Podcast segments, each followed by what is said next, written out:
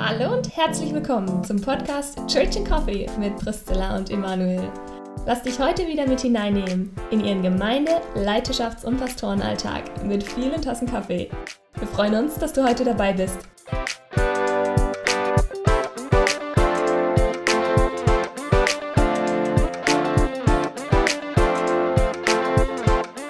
Hallo und herzlich willkommen zu einer neuen Folge Church and Coffee. Die letzte Folge vor meinem Urlaub. Ich bin total schon in Urlaubsstimmung und ich freue mich riesig auf die Zeit. Ich werde fünf Wochen tatsächlich Urlaub haben. Für mich ist es wie so auch ein kleines Sabbatical. Ich freue mich eigentlich schon seit über einem Jahr, weil ich es eigentlich schon letztes Jahr machen wollte und dann ging das nicht terminlich. Deswegen war das eine sehr lange Vorfreude und jetzt stehe ich kurz davor. In einer Woche bin ich schon im Urlaub. Und wir wollen dieses, diese Folge tatsächlich auch über das Thema Urlaub im weiteren Sinne reden. Wir wollen darüber reden, was es für uns heißt, sich zu erholen, zur Ruhe zu kommen, aufzutanken. Emanuel, wie ist das bei dir? Wenn du über Auftanken, Erholung, Ruhe nachdenkst, was kommt dir da als erstes in den Sinn? Jetzt habe ich mir gerade vorgestellt, wer wohl diese Folge Wo hört. Ich stelle mir vor, dass ihr als Zuhörer vielleicht gerade irgendwie im Pool liegt mit einem schönen äh, Pina Colada in der Hand und, und äh, so in das kühle Nass eintaucht und euch einfach so die Sonne auf den Körper brutzeln lasst. Oder vielleicht äh, joggst du auch gerade, weil du dir vorgenommen hast, über den Sommer hinweg mal ein paar Kilos runterzukriegen und, ähm, und du Zeit dir eingeräumt hast für den Sport und nebenher PS, man joggt nur, weil man abnehmen will. nicht. ich jogge überhaupt nicht. Ja, wo auch immer äh, du bist, du kennst es wahrscheinlich, diese, diese Thematik. Ähm, wie erhole ich mich? Vor allem dann, wenn es stressig ist, wenn viel ist, wenn Abgabetermine anstehen, wenn ich im Job oder, oder eben auch äh, zu Hause privat oder oder eben auch in meinen Beziehungen vielleicht äh, ziemlich stressig bin, dann brauchen wir irgendwie ein Gegengewicht. Das ist in uns Menschen reingelegt und es ist gar nicht so einfach, ähm, eine gute Art und Weise zu finden, sich zu erholen. Wenn du dir die Frage äh, stellen würdest, was wäre mein idealer Urlaub mhm. oder was würde ich, was würde ich, was wäre das Wichtigste, wenn ich Urlaub machen würde, was wären das für Antworten? Das wäre wirklich spannend. Vor einigen äh, einiger Zeit äh, wurde mir diese Frage mal gestellt. Was würdest du mitnehmen, wenn du äh, irgendwo. ich weiß es. Du weißt es. Wenn du im Urlaub 20 Bücher.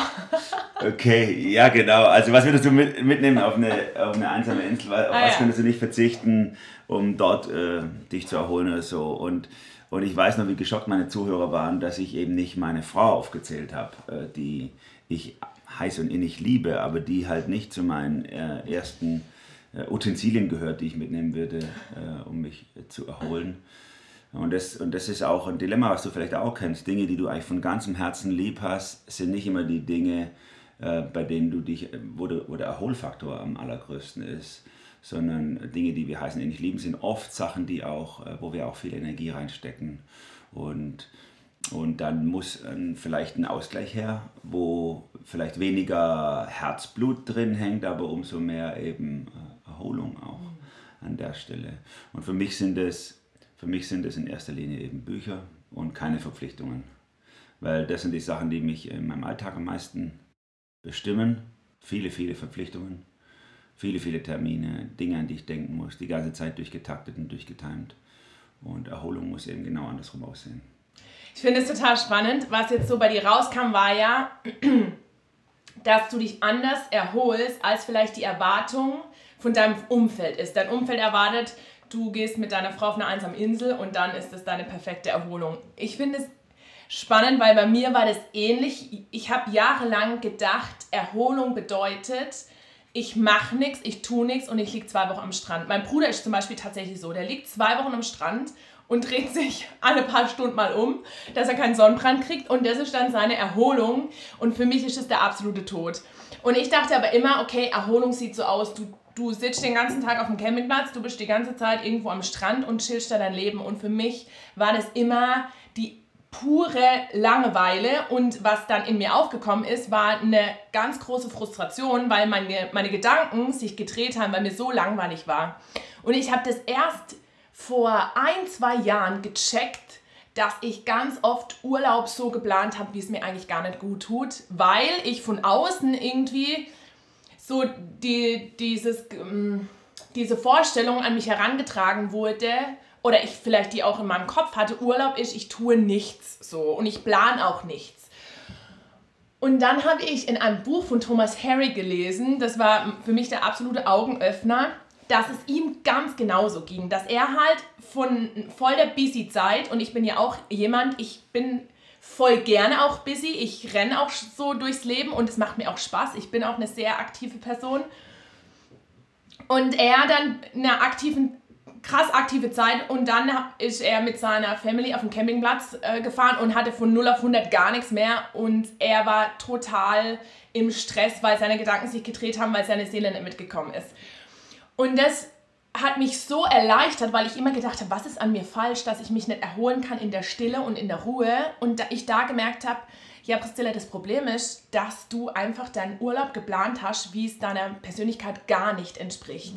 So, meine Persönlichkeit ist, ich muss aktiv sein, ich muss neue Projekte angehen, ich brauche einen gewissen Umtrieb, ich brauche auch irgendwie Menschen. Zum Beispiel den Urlaub, so zehn Bücher auf einer einsamen Insel ohne Menschen, das wäre für mich die absolute Vollkatastrophe.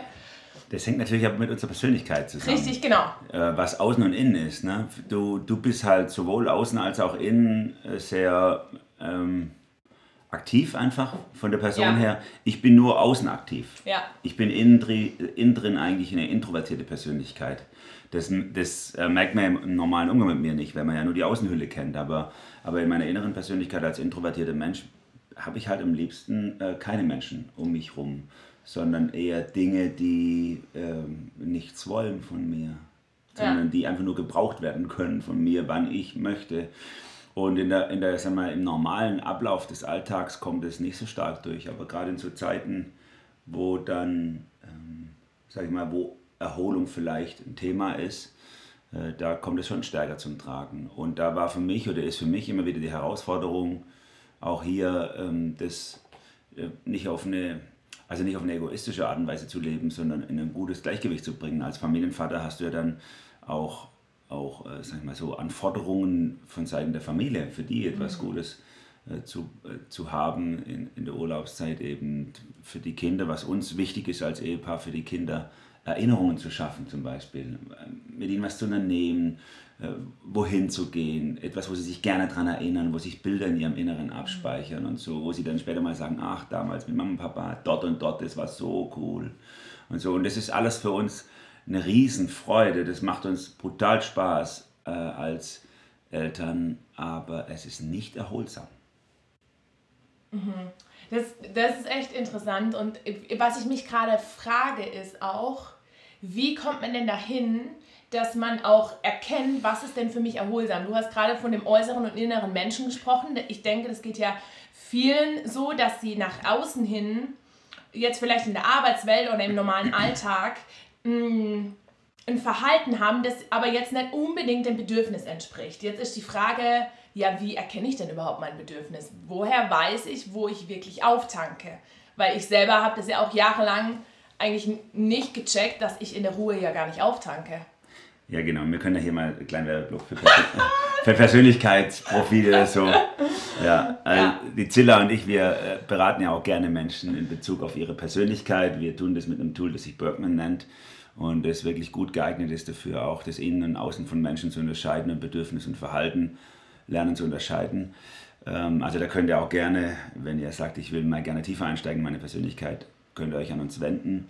Aber ich glaube, man kann auch brutal viel machen, einfach durch Experiences mit sich selber. Einfach so mhm. Try and Error. Man geht, man geht das Leben auf eine bestimmte Art und Weise an und dann merkt man, nee, das funktioniert so nicht. Und so war das bei mir äh, zumindest so. Ich habe als, als äh, Teenie unglaublich viel und gut mich erholt. Ich glaube, ich habe in den Sommerferien habe ich nichts gemacht, außer ähm, gekickt, mit meinen Brüdern äh, gegessen und ansonsten habe ich jeden Tag ein Buch gelesen oder so. Und das war super erholsam. Ich weiß, ich habe mich immer nur von links nach rechts gedreht und habe nur gelesen den ganzen Tag. Und das war voll schön. Aber das habe ich nur zwei, zwei Jahre gemacht oder so. Und dann habe ich angefangen, in der Gemeinde mitzuarbeiten, ehrenamtlich, erst als Kindergottesdienstmitarbeiter, dann als Jungschar. Äh, Gründer, Jungscharleiter, dann Jugendkreis, äh, Posaunenchor musste ich sowieso spielen, mehrere Jugendkreise und dann kam das ganze christliche Programm über mich und dann hatte ich unglaublich viel zu tun und das habe ich alles sehr gerne gemacht. Menschen zu prägen ist mir eine Freude. Aber was dann auf einmal verloren ging über die Zeit, war eben äh, dieses zur Ruhe zu kommen. Ich habe dann auf einmal irgendwann gemerkt, ich lese überhaupt gar keine, äh, keine Belletristik mehr, also ich lese überhaupt keine Romane mehr oder so, sondern ich lese nur noch Sachbücher. Das ist mir irgendwann aufgefallen. Ich lese nur noch Sachbücher und habe gedacht, irgendwas hat sich verändert. Ähm, und, und, und Lesen ist auf einmal so anstrengend geworden, ist eine Arbeit geworden, gefühlt und gar nicht mehr einfach schön und so. Ähm, und ich habe auch gemerkt, ich habe versucht, alles, alles zu minimieren. Also immer weniger Zeit vor, vor Medien, immer weniger Zeit äh, schlafen, äh, immer. Und man, man hat versucht, also ich habe versucht, das Leben so effizient wie möglich zu gestalten. Und das ist mir dann erst später aufgegangen. Das ist auch ein typischer Trend für meine Generation. Dieses, äh, diese, dieses sich selbst optimieren. Wir sind eine Generation, die, die, die begreift, wie kurz das Leben ist und versucht, in, in den kleinsten Moment auch noch Sinnhaftigkeit reinzupacken und möglichst viel rauszuholen. Und das zieht sich ja bis jetzt zu den Millennials, die auch unter ähnlichen Dingen noch zu kämpfen haben, mit ähnlichen Dingen zu kämpfen haben. Dieses, du musst was rausholen aus deinem Leben und wenn du jetzt es nicht, dann hast du es verpasst, dann hast du es verpeilt. Und irgendwann ist mir aufgegangen, nee, das, so ist Gott nicht. Es heißt, äh, äh am siebten Tag ruhte Gott hm. von allen seinen Werken. Und da steht nicht, was der da gemacht hat, wie der sich da beschäftigt hat, sondern da war einfach nur klar, das, was er sechs Tage lang gemacht hat, hat er da nicht gemacht. Punkt.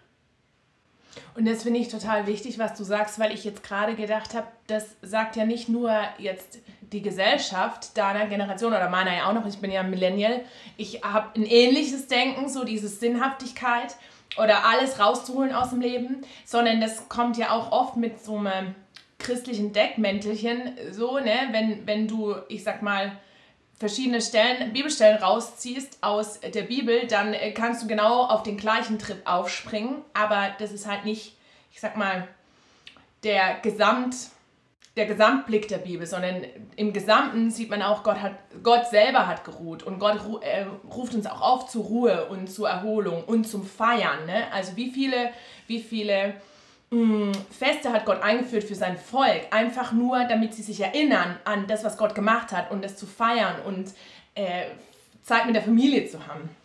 Genau, sogar, das ist mir irgendwann mal aufgegangen, als ich über die verschiedenen Zehnten nachgedacht habe, die es im Volk Israel gab. Die mussten ja zu verschiedenen Anlässen den Zehnten eben geben, den mussten sie sammeln. Äh, ein Zehnter war für den Unterhalt des Tempels, also für das ganze Religiöse, sagen wir, das, was wir vielleicht in die Gemeinde oder in die Mission reingeben. Aber dann haben die auch immer wieder einen Zehnten sammeln müssen, den sie dann nachher verbraten mussten mit Feierlichkeiten, mit Festen. Das heißt, die haben, da, da hat Gott sowas wie Urlaub installiert in seinem. Volk. Einfach zusammen feiern, etwas auf den Kopf hauen, nicht immer nur jedem Geld eine, äh, jedem Geld äh, Investition eine Sinnhaftigkeit mhm. äh, zuzuordnen. Und ich glaube, das ist, das ist ein Riesenproblem von Menschen, die sehr getrieben sind, dass sie jedem Moment und jeder Investition und jeder Buchung, die sie machen, eben eine Sinnhaftigkeit zuordnen müssen. Und, und da da ist mir das mal so, so wichtig geworden, dass Gott eben, ähm, dass Gott eben nicht irgendetwas äh, tut, macht, Gott irgendetwas, äh, irgendetwas installiert oder, oder, oder abspult, sondern, sondern dass Gott im Sabbat in der Ruhe einfach nur ist. Also einfach nur existiert, ohne dass ohne dass alles zusammenbricht. Das ist ja auch interessant. Ne? Gott ruht am siebten Tag und trotzdem läuft die Welt weiter. Gott, ähm, Gott äh, ist, nicht, ist nicht in dem Sinne, sag ich mal, ähm, gezwungen, aktiv zu sein. Martin Luther hat es so schön mal ausgedrückt, äh, dass, er, dass er das gesagt hat, ähm, obwohl er sehr rühr, rührig war als Person, aber er hat gesagt, ähm, er sitzt da gerade hier und trinkt sein gutes Wittenberger Bier und äh, das Evangelium läuft. So ungefähr geht das Zitat von ihm. Er sitzt hier, trinkt sein Bier und das Evangelium läuft. Und deswegen ist zum Beispiel Ruhe, Erholung, diese Momente der Auszeit sind total wichtig, um wieder unsere eigene, ähm, unsere eigene Position zu finden in dem ganzen Gefüge. Weil, wir müssen mal ehrlich sein, wir sind in unserem Denken oft der Nabel der Welt und wir haben das Gefühl, wir sind unverzichtbar. Unverzichtbar, oder, oder wir wünschen das zumindest, unverzichtbar zu sein für Gott. Wie wenn Gott äh, diese Welt nicht retten könnte ohne uns. Und indem wir rausgehen aus dem Ganzen und merken, Gemeinde dreht sich weiter, meine Familie dreht sich weiter, äh, ich bin am Ende gar nicht so wichtig. Und diese Erfahrung ist ultra äh, wichtig für uns, um die Prios klar zu kriegen im Kopf. Ja, das finde ich total gut, weil ich habe, jetzt ist mir aufgefallen, aufgefallen ist so die letzten Wochen, dass ich genau, dass ich genau dieses Denken langsam einschleicht. So, oh, ich will gar nicht fünf Wochen weg. Oh, die Welt dreht sich weiter ohne mich. Ich will aber nicht, dass die Welt sich weiter dreht ohne mich und ich werde die Leute vermissen, bla bla bla. Und da habe ich schon innerlich gemerkt, wie der Heilige Geist so anklopft und sagt, ja, Priscilla, jetzt, genau jetzt ist die Auszeit dran, damit du dich wirklich wieder fokussierst oder erkennst, die Welt dreht sich weiter ohne dich. Ich darf teilhaben am Reich Gottes, aber er braucht mich letzten Endes nicht. Und das ist gut so. Mhm.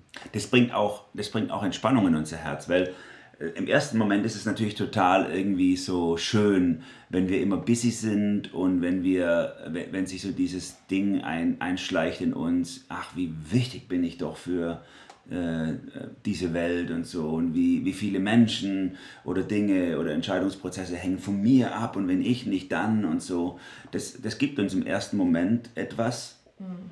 aber in einem zweiten Moment frisst es uns auf und tötet uns ab und dafür sind wir nicht gemacht.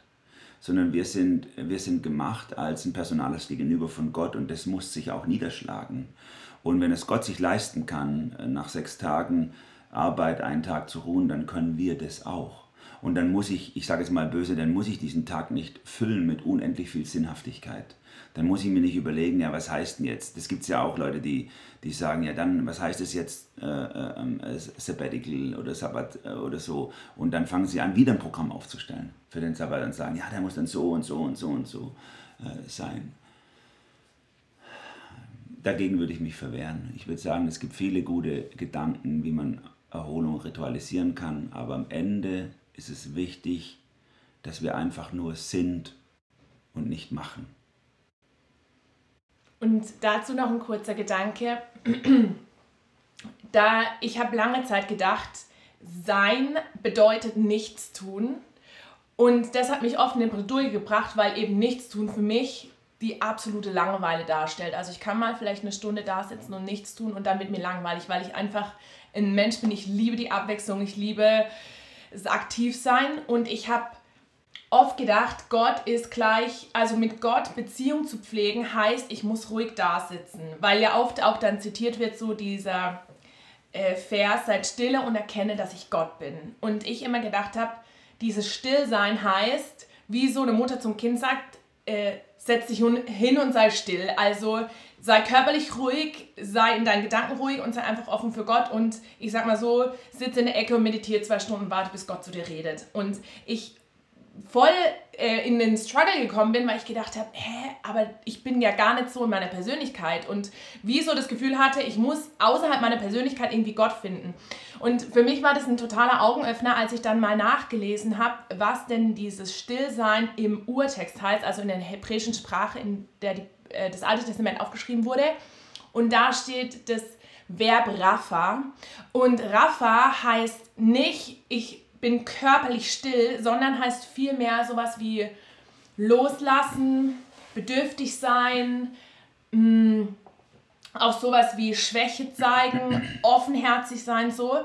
Und ich erkannt habe, krass, dieses Stillsein heißt nicht, ich bin still und setze mich irgendwie, ich muss mich hinsetzen, ich darf körperlich nichts tun zum Beispiel, sondern heißt vielmehr, ein offenes Herz zu haben und ähm, auch ein Stück weit verletzlich zu werden. Und da bin ich ins Umdenken gekommen und habe gemerkt, okay, ich werde nicht offenherzig, mein Herz wird nicht offen, wenn ich still da sitze, sondern dann fangen meine Gedanken an zu kreisen und meistens wird es irgendwie destruktiv, sondern mein Herz wird offen, wenn ich wandern gehe, wenn ich in der Natur bin, wenn ich mit meinem Patenkind unterwegs bin, dann wird mein Herz offen und ich da dann gemerkt habe, ja, genial. Das sind solche Momente, wo mein Herz offen wird, auch für Gott. Und ich dann auch gemerkt habe, ja, die Momente will ich auch einbauen in meine Ruhezeiten und werde ich auch einbauen jetzt, wenn ich die Auszeit habe, ganz bewusst zu sagen, ja, ich also zu schwimmen zu gehen, wandern zu gehen, raus in der Natur zu gehen, mit einzelnen Menschen so zu reden, Qualitätszeit zu haben. Ja, das finde ich ultra wichtig. Das erinnert mich an eine Diskussion, die ich oft mit meinen Kindern führe, wenn sie dann sehen, dass wenn ich an, an meinem freien Tag anfange, Rasen zu mähen und Hecken zu schneiden und sagen sie, Papa, du sagst immer, man soll nichts arbeiten ja. äh, an, äh, an seinem Ruhetag. Und dann sage ich, ich arbeite doch gar nicht. Mhm. Ja, genau. Ich genieße einfach nur äh, hier den Rasenmäher rüber zu schieben. Den ganzen Tag sitze ich im Schreibtisch und jetzt kann ich einfach mal so bum, bum, mal ein bisschen aufdrehen und so. Und ich kann meine Heckenschere in die Hand nehmen und so. Da fühlt man sich ja auch irgendwie so, ach, das ist für mich Erholung. Das ist auch was Schönes, einfach mal so ein bisschen den Körper zu spüren und so. Und da merken wir auch, es gibt, es gibt eben da auch kein Patentrezept für jeder muss sich auf diese Art und Weise erholen, sondern äh, wichtig ist, glaube ich schon, dass es etwas anderes ist, als was du sonst was sonst in deinem Leben läuft. Und wenn du jemand bist, der sonst die ganze Zeit äh, in der Ruhe bist, ganz, ganz äh, monotone Arbeit hast, dann ist es vielleicht wichtig, dass du aktiv bist an, an deinem, äh, in der Ruhezeit und, oder halt eben auch andersrum. Ähm, nur eins will ich schon sagen, es gibt auch die Menschen, die beobachte ich auch, die aktiv werden, die aktiv ihre Urlaubszeit bestreiten, die das dann aber äh, so kompetitiv angehen. Die sagen, ich war auf dem Gletscher, ich bin da hoch und jetzt habe ich einen dreieinhalber noch gemacht und wir sind in sieben Tagen über die Alpen gewandert und so. Da würde ich schon mal ein Fragezeichen dahinter machen, ob, ob was da einen antreibt für, bei solchen Dingen. Ob, ob höher, weiter, besser äh, sich aus der Berufswelt sozusagen auch noch in die, in die Urlaubszeit reinschleicht. Aber wenn jemand sagt, es war so cool, ich hocke sonst immer am Schreibtisch und wir sind jetzt einfach mal durch die Alpen gewandert, das war super. Dann ist es was Gutes, sage ich mal. Dann kann ich da ähm, ähm, einfach auch mein, meine Seele auch mal baumeln lassen ein bisschen. Aber wenn ich meinen ganzen Körper darauf fokussieren muss, nochmal irgendeine eine Leistung zu erbringen, dann fände ich das schon eher, ähm, will ich ein Fragezeichen eben dahinter machen. Ich habe irgendwann mal angefangen und das war gut für, für mich, eine Liste zu machen, eine Liste zu machen, wie man sich, wie ich mich auf eine gute Art und Weise erholen kann. Und auf der anderen Seite habe ich geschrieben, wie ich mich auf eine schlechte Art und Weise erhole. Und äh, da, das ist so ein bisschen gewachsen über die Zeit und habe ich versucht, einfach alles auf zu dotieren. Was sind gute Dinge, wie ich mich erhole? Was tut mir gut? Und diese, und diese Liste, die war echt wertvoll für mich, weil die mir vor Augen geführt hat, ähm, was, was ist wirklich Erholung? Und was ist nur Fake-Erholung? Weil es gibt auch mhm. Fake-Erholungen. Ne? Fake-Erholungen sind zum Beispiel drei Bier am Abend, weil der Tag so, so äh, hart war, dann gönne ich mir das. Oder wie man in manchen Serien sieht, dann so das Scotch am Ende. Also, oder ähm, äh, Fake-Erholungen sind auch, sind auch vielleicht, äh, die, man ist die ganze Woche so unter Strom und am Wochenende feiert man die ganze Zeit oder so. Das sind Fake-Erholungen, das sind keine Erholungen. Serien gucken, YouTube, Insta. Ja, genau, einfach eine ja. Nächte durchmachen und so. Das ist keine, das ist keine Erholung, sondern das sind Fake-Erholungen. Ich sage nicht, dass das nicht auch mal sein darf oder so. Weil es hat ja auch, das sind ja auch positive Aspekte dabei. Man macht das vielleicht mit jemandem zusammen oder so.